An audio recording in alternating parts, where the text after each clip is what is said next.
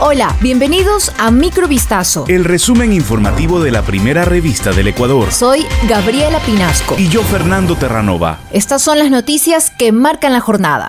El Frente Parlamentario Anticorrupción entregó un informe a la Fiscalía General del Estado en el que se establece que 20 personas, candidatos a autoridades seccionales, en su mayoría, podrían tener vinculaciones con organizaciones dedicadas al narcotráfico. El documento incluye los nombres de las personas sobre las que pesan las acusaciones.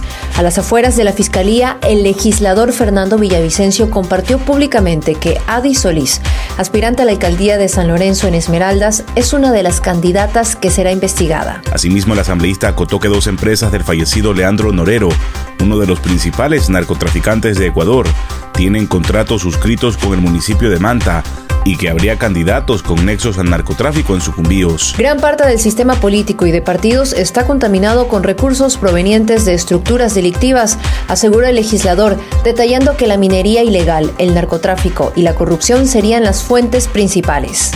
Luego de tres días de audiencia de juicio, el fiscal general del Estado subrogante Wilson Toainga presentó su alegato de cierre en la causa que investiga el delito de enriquecimiento ilícito contra Gabriel Mansur, expresidente de la Corte Provincial del Guayas, y Silvana B. En su intervención señaló que la Fiscalía General del Estado probó la existencia del delito imputado a ambos procesados a través de prueba testimonial, pericial y documental, en la que se determinó un incremento patrimonial no justificado de más de 682.340 dólares. Estas acciones detalladas en audiencia mostraron que el presidente de la Corte, con facilitación de Silvana B., precauteló deudas hipotecarias de bienes inmuebles, extinguió obligaciones financieras y adquirió vehículos por medio de transferencias, cheques y supuestas donaciones sin sustento legal y sin ninguna lógica financiera. Por lo que la Fiscalía solicitó al tribunal el máximo de la pena prevista en el artículo 296, inciso 2 del Código Penal para Gabriel Mansur, en calidad de autor del delito de enriquecimiento ilícito, es decir, cinco años de prisión.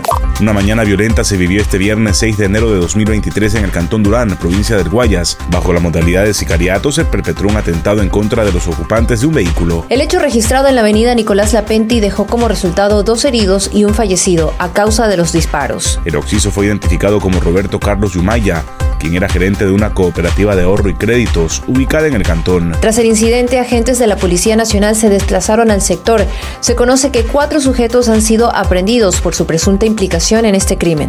A pocos días de cumplirse cuatro meses del femicidio de María Belén Bernal, su hijo publicó un mensaje dirigido a Germán Cáceres, principal sospechoso del crimen, ocurrido el 11 de septiembre de 2022 en la Escuela Superior de la Policía, en las afueras de Quito. Si creen que matar a mi mamá es un acto común, recuerden que a mí me quitaron mi mundo, escribió el menor en relación a ciertos mensajes de apoyo enviados a Cáceres tras su captura en Colombia y que han sido compartidos en redes sociales. En el mismo tuit, Isaac recordó lo siguiente, Germán, te llamé papá y me traicionaste.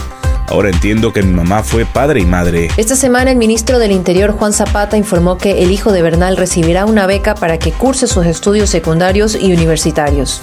Un fenómeno llamativo ha ocurrido durante el actual proceso eruptivo del volcán Cotopaxi.